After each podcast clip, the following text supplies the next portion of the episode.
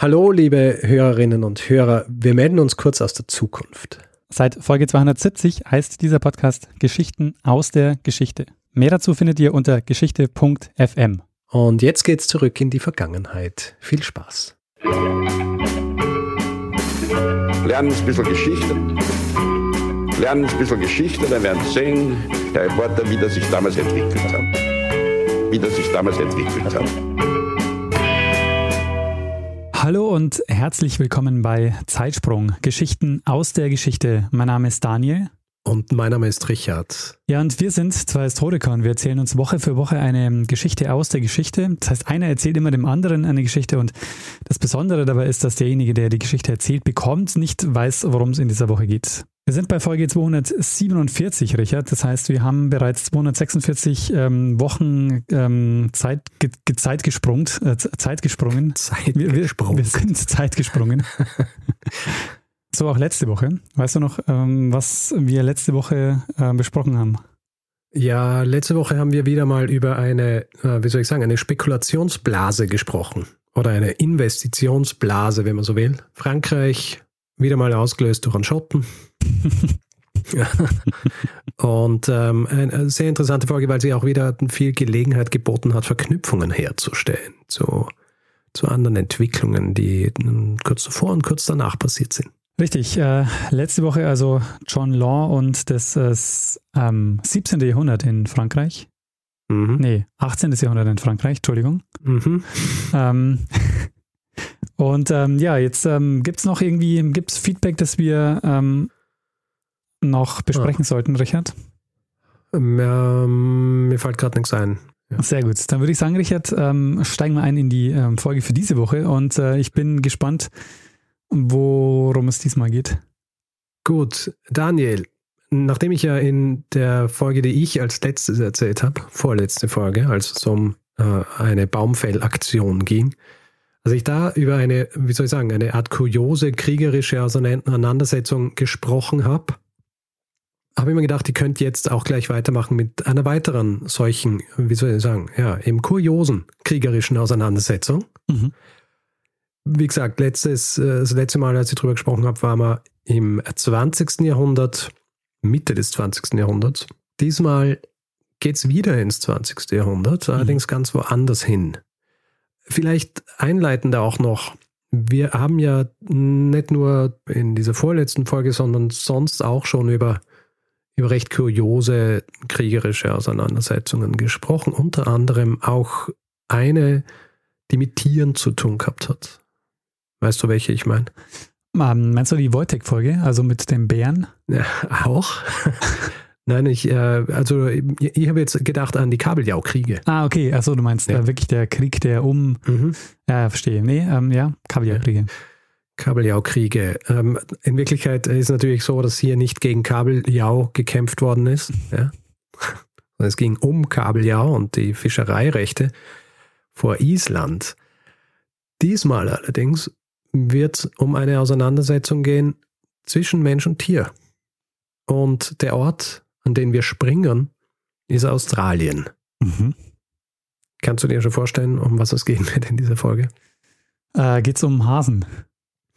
Nein, ganz am Rande vielleicht. Aber gut, in dem Fall, deine erste Assoziation ist nicht das, um das es gehen wird. Das heißt, ich kann einfach hier fröhlich vor mich hin erzählen ja, und alles wird eine, eine Überraschung für dich sein. sehr gut. Mach das mal, Richard.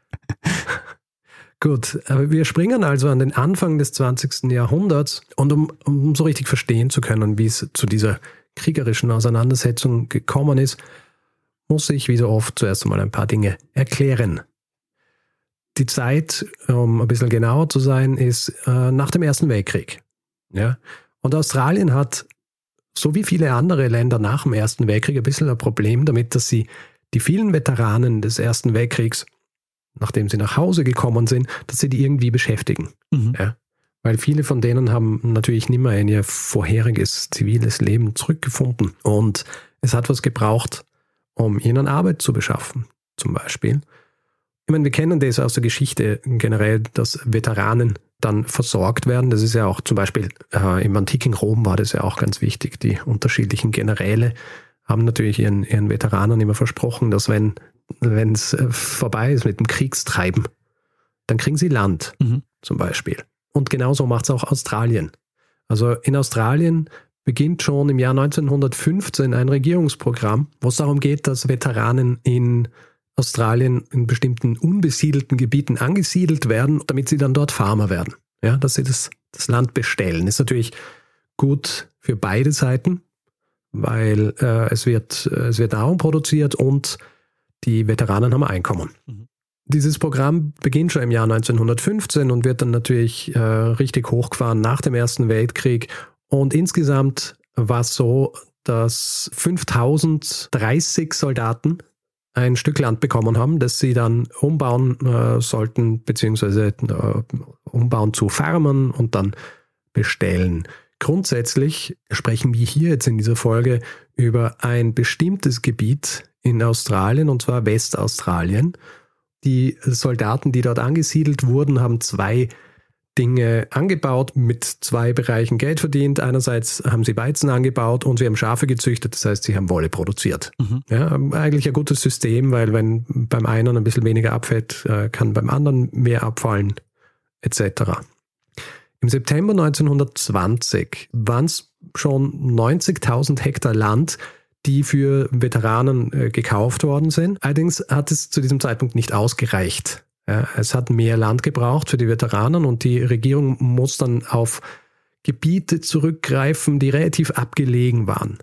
Und eines dieser Gebiete war so der äußere Rand von Perth in Westaustralien. Mhm. Dort siedeln sie jetzt also auch die Soldaten an. Es ist jetzt so, äh, abgesehen davon, dass viele dieser Veteranen ursprünglich keine Bauern waren, ja, das heißt, das Bauernhandwerk nicht von der Pike auf gelernt haben, war es auch so, dass dieses Gebiet, in das sie hier gesiedelt worden sind, auch nicht das fruchtbarste war. Ja. Ein schwieriges Land generell und ähm, für jemanden, der das nicht schon sein ganzes Leben lang gemacht hat, ein umständliches und oft nicht sehr erfolgreiches Unterfangen. Wir sind jetzt in den 1920er Jahren und zusätzlich also zu diesen Schwierigkeiten, die diese Veteranen haben, um sich hier ein Leben aufzubauen nach dem Krieg, kommt jetzt auch was dazu, das im Jahr 1929 in den USA begonnen hat und sich dann recht schnell auf die ganze Welt ausgebreitet bzw. ausgeweitet hat. Ah. Du weißt natürlich, was das ist. Ja, die Weltwirtschaftskrise. Richtig, die Weltwirtschaftskrise. Beziehungsweise, wie es im Englischen heißt, The Great Depression. Mhm. Diese Weltwirtschaftskrise, die sorgt dann dafür, dass die Weizenpreise fallen. Ja? Also jene Veteranen, die es geschafft haben, dass sie sich hier ansiedeln, die es geschafft haben, diesen, diese Farm aufzubauen, die es geschafft haben, Weizen anzubauen, etc., denen wird jetzt mehr oder weniger ihre Lebensgrundlage entzogen, weil sie einfach viel zu wenig Geld für diesen Weizen bekommen. Die Regierung versucht mit ähm, Programmen dafür zu sorgen, dass die Bauern trotzdem ihr Geld kriegen, also zum Beispiel garantierte Preise für für den Weizen, den sie ähm, verkaufen, an die Regierung. Aber die Regierung hält sich nicht an ihre Abmachungen. Also es gibt mehrere solche Verträge etc., die hm, bestimmte Preise garantieren, aber die Regierung verpasst eigentlich immer, den Bauern tatsächlich auch diese Preise zu bezahlen. Im Jahr 1932 ist es schon so weit, dass die Bauern sich weigern, ihren Weizen überhaupt aufzuladen, ja, auf die, auf die Züge, weil sie nicht das Geld kriegen, das ihnen versprochen worden ist. Also 1932 schon eine sehr schlechte Situation für diese Farmer.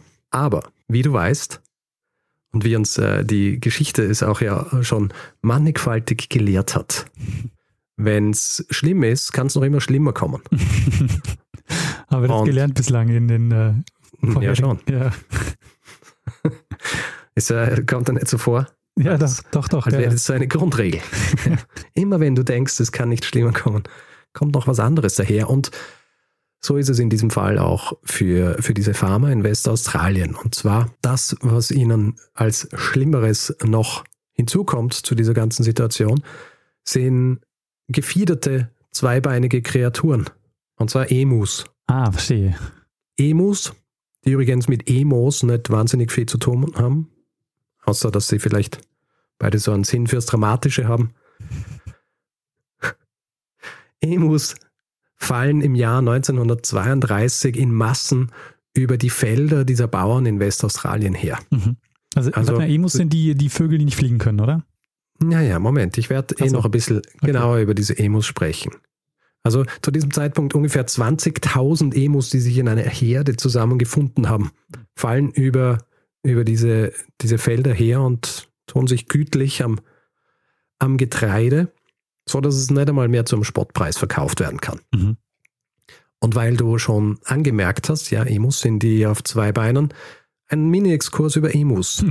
Sehr schön, darauf habe ich gewartet. Also ein Emu ist so wie ein anderer Vogel, den man wahrscheinlich ein bisschen besser kennt, der Vogel Strauß. Ja. Ja, ein Laufvogel, ein flugunfähiger Laufvogel. Das heißt, sie haben diese kleinen Flügel, mit denen sie zerwackeln können, zum Beispiel um, um, uh, um sich bisschen Luft zuzufächern, was sie tatsächlich auch machen, wenn es heiß ist. Die Fortbewegungsart dieser Vögel ist eben das Laufen und das können sie sehr gut, weil sie sehr lange Beine haben und diese langen Beine sorgen auch dafür, dass sie recht groß sind. Also Emus sind ungefähr zwischen 150 und 190 Zentimeter groß. Oh ja. Und grundsätzlich ist es so, dass Emus Einzelgänger sind. Mhm. Ja. Sie sind allein unterwegs, sie sind aber nicht an einen Ort gebunden normalerweise. Das heißt, sie wandern herum und sind auf der Suche nach, nach Nahrung und vor allem auch auf der Suche nach Wasser. Also Australien, weißt du ja, grundsätzlich ein eher trockenes Gebiet. Mhm. Und die Emus brauchen natürlich jede Menge Wasser. Nahrungsmittel ist so, sie können sehr viel Fett einlagern. Das heißt, sie sind in erster Linie einmal jeden Tag aufs Wasser angewiesen. Mhm. Ja. Wenn sie nichts zu essen finden im näheren Umfeld und auch kein Wasser, dann weiten sie dieses, dieses Umfeld, in dem sie sich bewegen, einfach aus. Und je weiter das wird, desto höher ist dann auch die Wahrscheinlichkeit, dass sie auf andere Emus stoßen. Und normalerweise, wenn Emus aufeinandertreffen, dann dann sind sie recht aggressiv, ja, um ihren, ihren Platz so ein bisschen zu verteidigen. Aber wenn es immer mehr werden, dann rotten sie sich zusammen mhm. und werden zu einer Herde. Und dann gibt es bei diesen Emus eben auch Wanderbewegungen. Im australischen Sommer und im australischen Winter. Im, im Sommer wandeln sie, wandeln sie, gehen sie in südwestliche Richtung, im Winter in nordöstliche Richtung. Und oft wandern sie von der Küste dann ins Landesinnere. Und im Jahr 1932 ist so, dass sie bei ihrer Wanderung auf was treffen, beziehungsweise nicht nur 1932, sondern schon vorher, aber vor allem dann 1932, als diese Herde sich zusammengerottet hat, treffen sie auf was, das es vorher so noch nicht gegeben hat. Und zwar dieses Land, das entsprechend hergerichtet wurde zur Besiedelung mhm. für diese Veteranen und zusätzliche Wasserversorgung, um natürlich dieses, dieses Land bestellen zu können. Ja? Das heißt, sie haben hier jetzt plötzlich Nahrung und sie haben Wasser und bleiben natürlich dort, weil für sie ist es fantastisch. Mhm. Ja? Sie können hier essen, sie können hier trinken und müssen sich keine Sorgen mehr machen diese Emus fressen aber nicht nur den Weizen auf und trinken das Wasser dort, sie zerstören auch die Zäune und sorgen dann dafür, dass Kaninchen den Weg in diese Felder finden ah. und noch mehr Schaden anrichten. Ich habe von den Hasen geredet vorhin. naja, weißt du, Hasen, Kaninchen, same difference.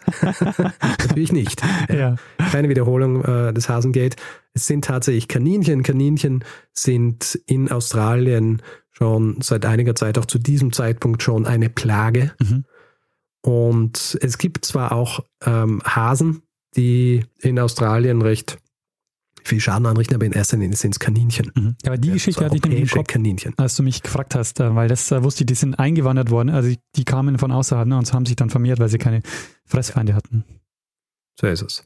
Und äh, ja, für die Farmer ist es natürlich ein Riesenproblem. Ja, also grundsätzlich haben sie ohnehin schon das Problem, weil sie äh, kaum ihren Weizen verkaufen können. Das Leben ist sowieso hart in dieser Gegend und dann kommen auch noch diese Emos, riesige Herde, riesige Herde, Emos, 20.000 und fressen ihnen alles weg und die Gegend, in denen sie vor allem Schaden anrichten, ist äh, ein Ort namens Campion und Walgulan.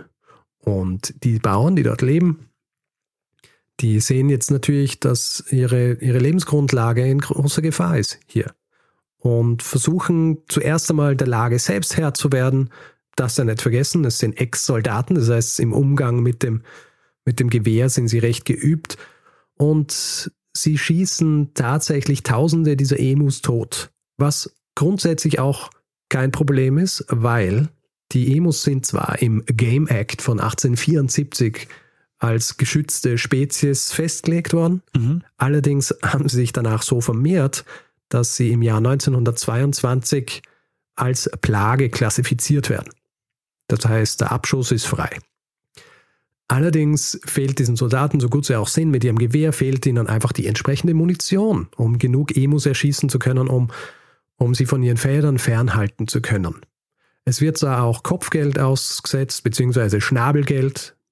All das reicht aber nicht aus, um genug dieser Tiere zu töten, beziehungsweise sie da einfach davon abzuhalten, dass sie diese Felder zerstören. Mhm. Also machen sie Folgendes. Sie wenden sich an die Regierung. Schließlich war die Regierung auch verantwortlich dafür, dass sie überhaupt dort leben, wo sie jetzt leben. Im Jahr 1932 also wendet sich eine Abgesandtschaft dieser Veteranen an den Verteidigungsminister, einen gewissen Sir George Pierce. Und sie verlangen jetzt von Pierce, dass er sie unterstützt und zwar nicht mit irgendwas, sondern mit Maschinengewehren. Also die waren alle im Krieg, die haben gesehen, was Maschinengewehre anrichten können und sie sind davon überzeugt, dass diese Maschinengewehre ihr Problem relativ schnell lösen können. Okay. Und Pierce, der lässt sich überreden. Es gibt ein paar Voraussetzungen. Äh, erstens, äh, die Maschinengewehre dürfen nur von militärischem Personal verwendet werden. Mhm. Der Transport dieser Truppen, die diese Maschinengewehre dann bedienen, muss von der westaustralischen Regierung bezahlt werden. Die Farmer müssen selbst für Kost und Logis dieser Soldaten aufkommen und sie müssen auch die Munition bezahlen. Okay, aber das heißt, die Soldaten kommen und ähm, erledigen quasi die, die Arbeit und die geben nicht die Maschinengewehre an die Veteranen. So ist es. Okay. Geplant ist es, die ganze Sache im Oktober 1932 zu starten. Kurz bevor sie starten wollen, setzen aber starke Regenfälle ein, was dafür sorgt, dass sich diese riesige Herde äh, verteilt. Ja, also sie haben gedacht, sie kommen dorthin und schießen einfach in diese Herde und können so viel wie möglich töten, aber die verteilen sich dann und das ist natürlich nicht ideal. Also müssen sie abwarten. Und nachdem der Regen dann schließlich am 2. November aufhört, werden die Truppen entsandt. Angeführt wird, wird diese Einheit von einem gewissen Major G.P.W. Meredith vom 7th Heavy Battery Regiment der Royal Australian Artillery. Was glaubst du, wie viele Soldaten mitkommen sind? Ähm, 813. Nein, zwei. Oh, okay. Nämlich zwei, die jeweils ein Maschinengewehr betätigen. Ah, verstehe. Die beiden sind Sergeant McMurray und Gunner O'Halloran. Und weil ich von Maschinengewehren gesprochen habe, sie sind beide bewaffnet mit Lewis Guns bzw. Lewis Maschinengewehren. Ein leichtes Maschinengewehr, das in den USA von einem gewissen Isaac Newton Lewis entwickelt worden ist. Man erkennt das Gewehr übrigens an dem sogenannten Teller-Magazin, das oben aufgesteckt ist. Ja, ah. Das ist einfach ein rundes Magazin, steckt man oben auf. Und äh, nur so nebenbei, dieses Gewehr ähm, wird im Ersten Weltkrieg schon verwendet und es wird dann noch einige Jahrzehnte verwendet, zum Beispiel auch in den 1950er Jahren während des Koreakriegs. Verstehe, die Verbindung, äh, ja, sehr gut, noch eine Verbindung geschafft. Es ist eine Verbindung da, ja. Auf jeden Fall. Der Regen hat aufgehört und jetzt ist es Zeit für diese, für diese kleine Truppe, um nach Campion zu reisen, wo, wie soll ich sagen, so dieses Epizentrum ist. Mhm. Sie kommen dorthin und es sind zu jener Zeit gerade ungefähr 50 dieser Emus dort. Übrigens, die Soldaten sind auch angehalten, dass sie die Häute dieser Emus mitbringen, damit sie dann verwendet werden für die Hüte der leichten Kavallerie. 100 insgesamt sollen sie mitbringen. Auf jeden Fall 50 auf 50 treffen sie dort und sie stellen sich also in der Nähe dieser, dieser Vögel auf mit ihren Maschinengewehren und fangen an, auf diese Tiere zu schießen. Die erste Reaktion dieser Tiere ist natürlich, dass sie sofort so auseinanderstieben. Mhm. Die Farmer versuchen zwar, sie irgendwie wieder in die Richtung zu treiben, damit sie von den, von den Soldaten erschossen werden können, aber es funktioniert so einfach nicht. Also der erste Angriff auf diese Tiere mit den Maschinengewehren ist nur mäßig erfolgreich. Sie greifen dann noch einmal an, können dann vermelden, dass sie ungefähr ein Dutzend Vögel getötet haben. Nicht sehr erfolgreich, allerdings lernen sie ein bisschen aus ihren Fehlern. Mhm. Zwei Tage später, nämlich am 4. November, machen sie das Ganze ein bisschen geschickter. Und zwar legen sie sich auf die Lauer bei einem Damm in der Nähe, wo sie gesehen haben, dass ungefähr 1000 Emus sich zusammengerottet haben in einer Herde. Und Meredith nimmt seine Soldaten und legt sich eben dort auf die Lauer und wartet, bis diese Vögel äh, nah genug rankommen an sie. Und äh, sobald es der Fall ist, beginnen sie also zu schießen. Aber nach nur zwölf getöteten Vögeln hat eines der Maschinengewehre eine Ladehemmung und kann nicht weiter schießen. Die Vögel ergreifen sofort die Flucht natürlich. Die Farmer, die auch dabei sind, versuchen dann mit ihren eigenen herkömmlichen Gewehren noch welche zu treffen, aber ohne viel Erfolg. An dem Tag gibt es dann auch gar keine Gelegenheit mehr, weitere Emus zu töten. Mhm. Meredith versucht es dann in den darauffolgenden Tagen an mehreren anderen Orten noch, diese Vögel zu töten. Allerdings haben sie jetzt das Problem, dass die Emus irgendwie dazugelernt haben. Und zwar dahingehend, dass sie sich nicht mehr in einer riesigen Herde so ähm, zusammenfinden, sondern in kleineren. Und tatsächlich auch so, dass jede dieser kleinen Herden hat so einen Anführer, der dann auch so äh, schreit, wenn er Gefahr sieht und die Tiere dann einfach davon rennen. Sehr gut. Meredith ist, ist frustriert von, von diesen Vögeln, äh, versucht unterschiedliche Dinge. Zum Beispiel versucht er auch eines dieser Maschinengewehre auf einen, auf einen Truck zu stellen und dann mit diesem Truck den Vögeln nachzufahren, um sie zu erschießen.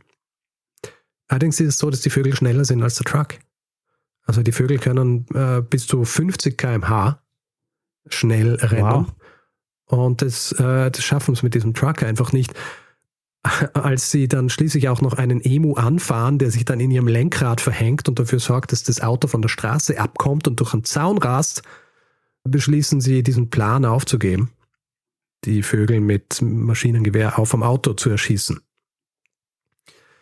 Am 8. November, also sechs Tage nachdem die ersten Salven verschossen worden sind, können die Soldaten vermelden, also es hängt ein bisschen ab von, von den Angaben der Soldaten oder den äh, Farmern, dass zwischen 50 und 200 Emus getötet worden sind.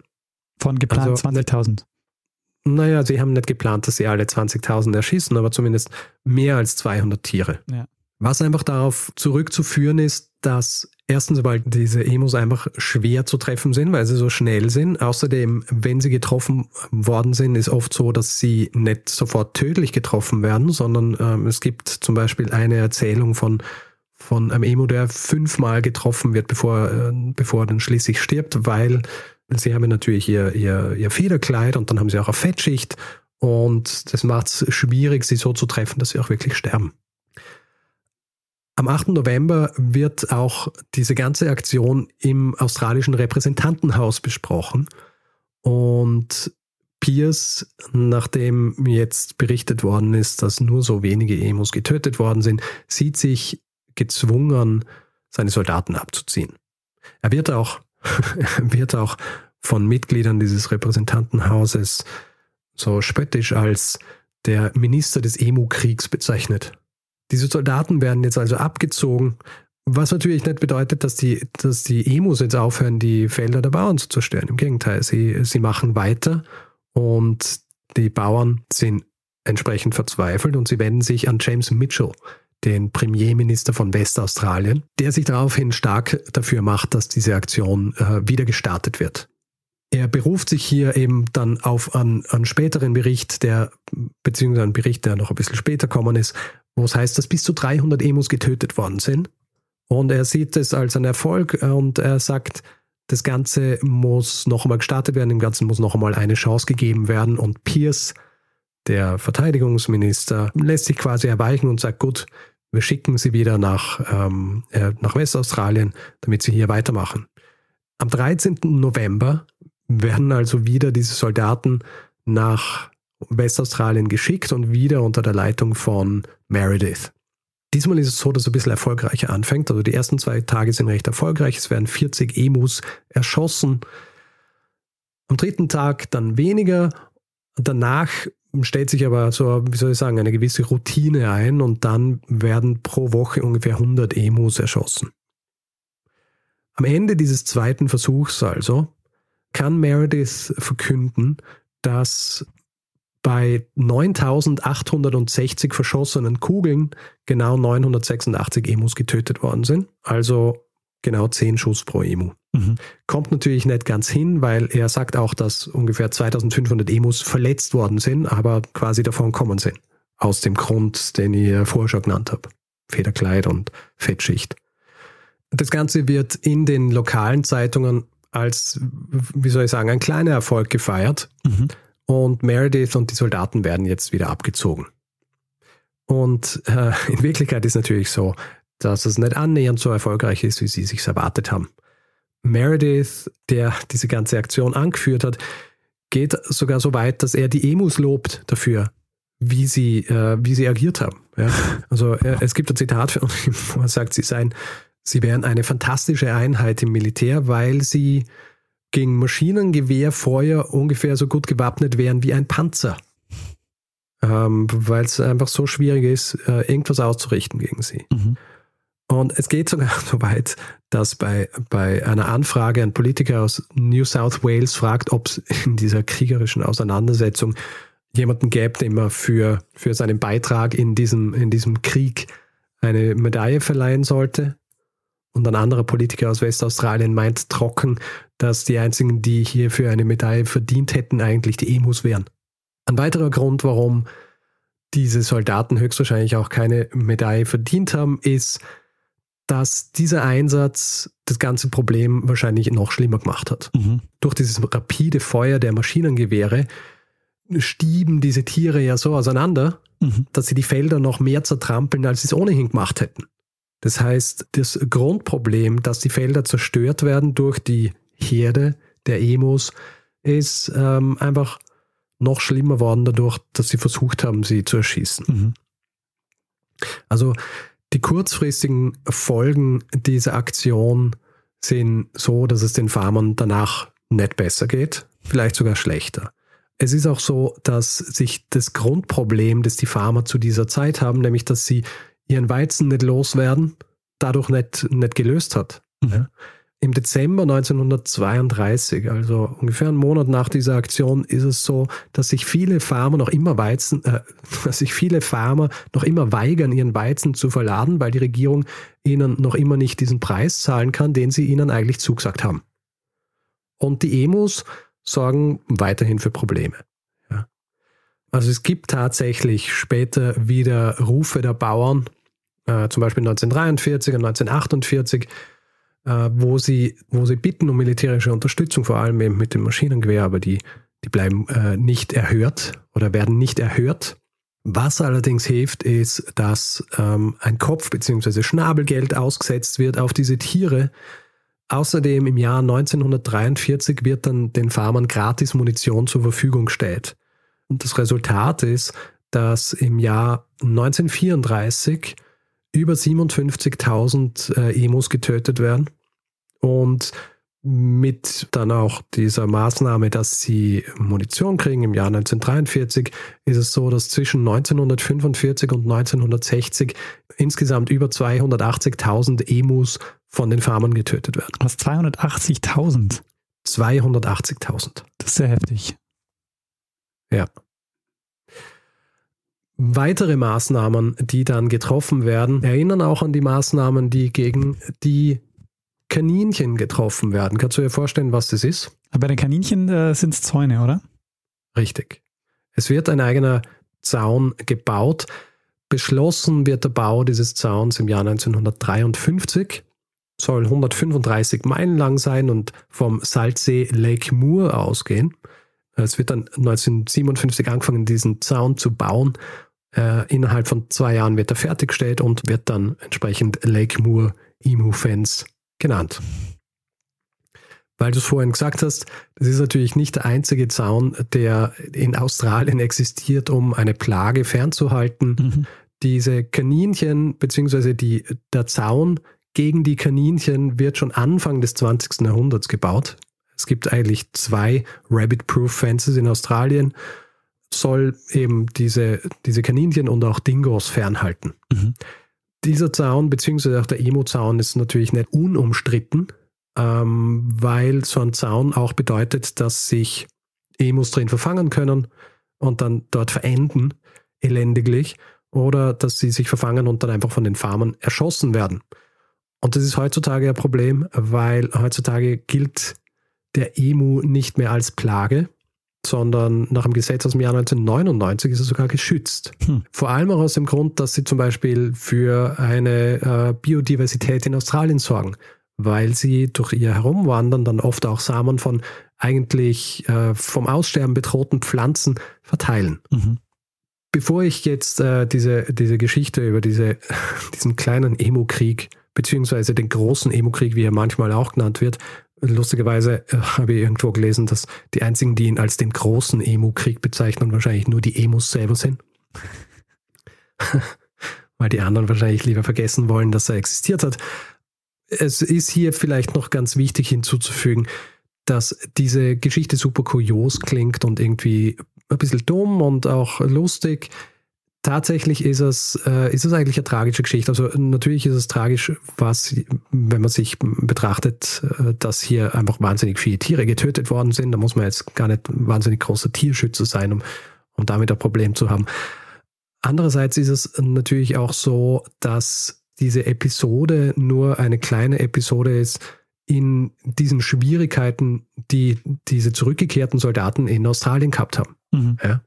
Also angefangen da, damit, dass es natürlich schwierig ist, sich so umzusatteln, ja, Bauer zu werden, dass die, dass die, die Gegend einfach schwer war, dass sie einfach ein grundsätzlich ein, ein schweres Leben gehabt haben, die Ausgangssituation für sie ohnehin schon wahnsinnig schwierig war und auch dieses gesamte Settlement-Programm der, der australischen Regierung nicht sehr erfolgreich war. Also es gibt Zahlen von Historikern, die besagen, dass äh, ungefähr 60 Prozent der Leute, die in diesem Programm in dieser Gegend angesiedelt worden sind, gescheitert sind. Mhm, mhm. ja. Und ein Problem wie die Emus, die dann kommen und die, die Felder zerstören, das ist äh, nicht einfach was, was vielleicht ein bisschen, ähm, ein bisschen ärgerlich ist, sondern es ist tatsächlich was, was dafür sorgen kann, dass äh, sie einfach überhaupt keine Lebensgrundlage mehr haben. Und obwohl die Regierung eigentlich der Meinung war, dass der Einsatz des Militärs für diese Farmer, für sie, wie soll ich sagen, zumindest ein Propagandaerfolg sein hätte können, hat es natürlich auch nicht zugetroffen. Ja. Also im Gegenteil, für viele Australier und Australierinnen zu jener Zeit äh, war diese ganze Geschichte einfach eine Lachnummer. Natürlich, viele sind auch nicht betroffen gewesen. Also die haben sich das aus der Entfernung anschauen können, so wie wir jetzt aus der zeitlichen und natürlich auch geografischen Entfernung und haben gelacht drüber, haben es ein bisschen dumm gefunden. Aber für die Leute, die dort gelebt haben, war das ähm, eine Episode, die nicht wirklich zu lachen war. Oder die nicht wirklich zum Lachen war. Ja. Insgesamt kann man sagen, dass dieses gesamte Besiedelungsprogramm der australischen Regierung, dass sie Veteranen die Möglichkeit geben, hier eine Lebensgrundlage aufzubauen, genauso gescheitert ist wie der gesamte Emu-Krieg. Mhm. Schlussendlich ist es zwar eine lustige Geschichte, die man äh, so erzählen kann, dass die australische Regierung in den Krieg gegen Emus gezogen ist und verloren hat. Aber tatsächlich war es für diese Leute, die betroffen waren, damals eine schlimme Episode und war dann höchstwahrscheinlich auch der Grund, dass ein Großteil von ihnen dort so nicht weiterleben haben können und sich nach anderen Betätigungsfeldern umschauen haben müssen. Tja, und das, Daniel, war meine Geschichte über den Emu-Krieg aus dem Jahr 1932. Äh, sehr spannend, Richard. Also ich habe äh, von diesem Emu-Krieg vorher noch nie gehört gehabt.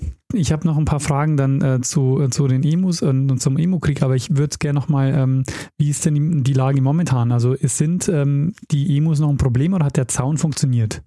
Ähm, sie sind schon auch ein Problem und der Zaun funktioniert auch, aber der Zaun äh, hat natürlich eben diese Probleme, die ich vorher angesprochen habe. Ja. Was wäre eine Maßnahme, die man als Tierschützer oder Tierschützerin fordern würde? Also ähm, klar, mit, also mit Maschinengewehren äh, da irgendwie reinzugehen, das ist wahrscheinlich, ist wahrscheinlich nicht ähm, die, ähm, die, die gewollte Maßnahme, aber was, was wäre denn so eine Maßnahme? Das ist eine gute Frage. Ich weiß es nicht. Du fragst mich zu viel. Hm. Das geht über den historischen Aspekt raus. Verstehe. Naja gut, aber das ist natürlich auch, was wir natürlich äh, in der, in der Rückschau auch kritisieren, dass die da mit Maschinengewehren auftauchen.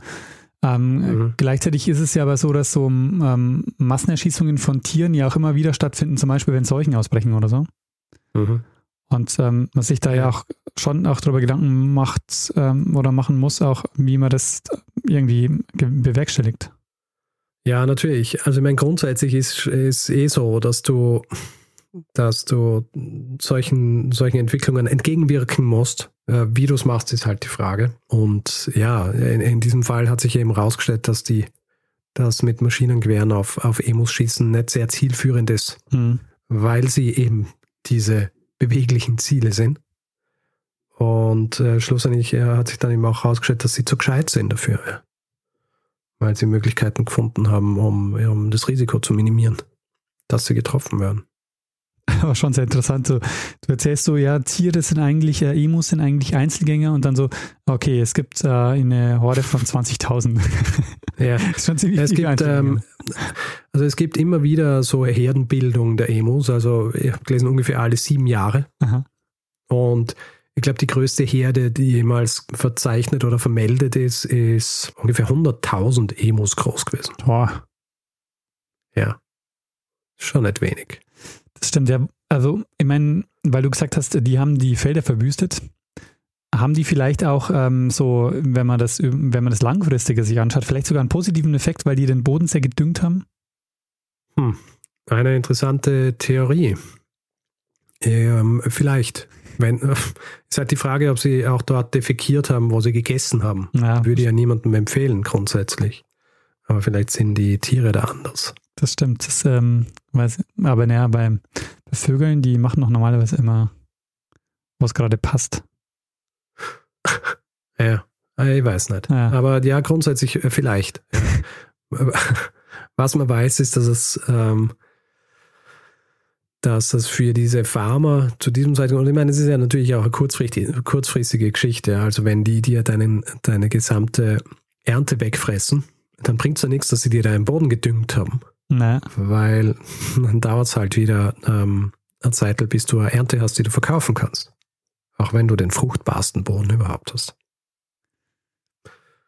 Ja, ja, Richard, du hast schon angedeutet, ähm, dass, die, äh, dass dir die Geschichte schon äh, öfter zugetragen wurde. Ja. Ich habe äh, öfter mal Hinweise drauf gekriegt, wie so oft.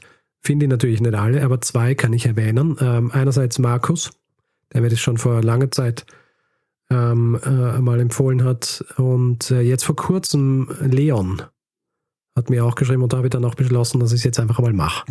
Ja. Weil ich mir gedacht habe, dann, äh, dann haben wir auch die Geschichte des, äh, des Emo-Kriegs erzählt. Wenn, wenn ihr ja schon so viele ähm, Auseinandersetzungen habt, die die ein bisschen kurios sind. Mhm. Ja, in diese Richtung. Oder zumindest an kuriosen, kurios scheinen, aber schlussendlich dann schon ein bisschen tragisch sind. Ja.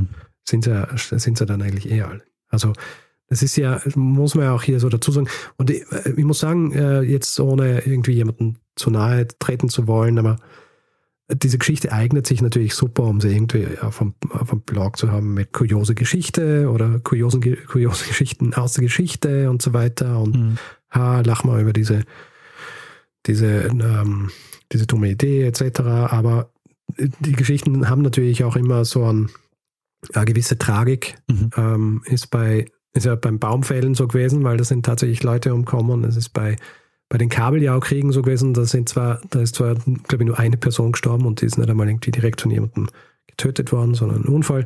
Aber natürlich ist es da ja auch um Lebensgrundlagen gegangen. Naja. Also da ist ja auch darum gegangen, dass je weniger Gebiet, äh, je weniger dort gefischt werden kann, oder wenn zu viel gefischt worden, dann haben entweder die Isländer nichts oder es haben diese großen britischen Hafenstädte oder Hafendörfer nichts mehr, ja, weil sie, weil sie keinen Fisch fangen können.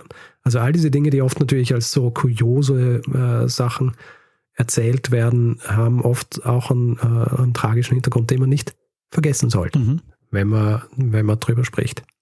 Ja, ähm, das ist ein äh, wichtiger Hinweis. Also, weil das ist natürlich auch oft ja bei, ähm, bei so tragischen Geschichten. Wir hatten ja auch öfter schon, wenn so es um, um Katastrophen oder so geht. Bei der Melasse-Katastrophe war das auch so. Man hat so den ersten Impuls und denkt sich, ja, jetzt bleibt einem so ein bisschen manchmal das Lachen kurz so im, im Halse stecken.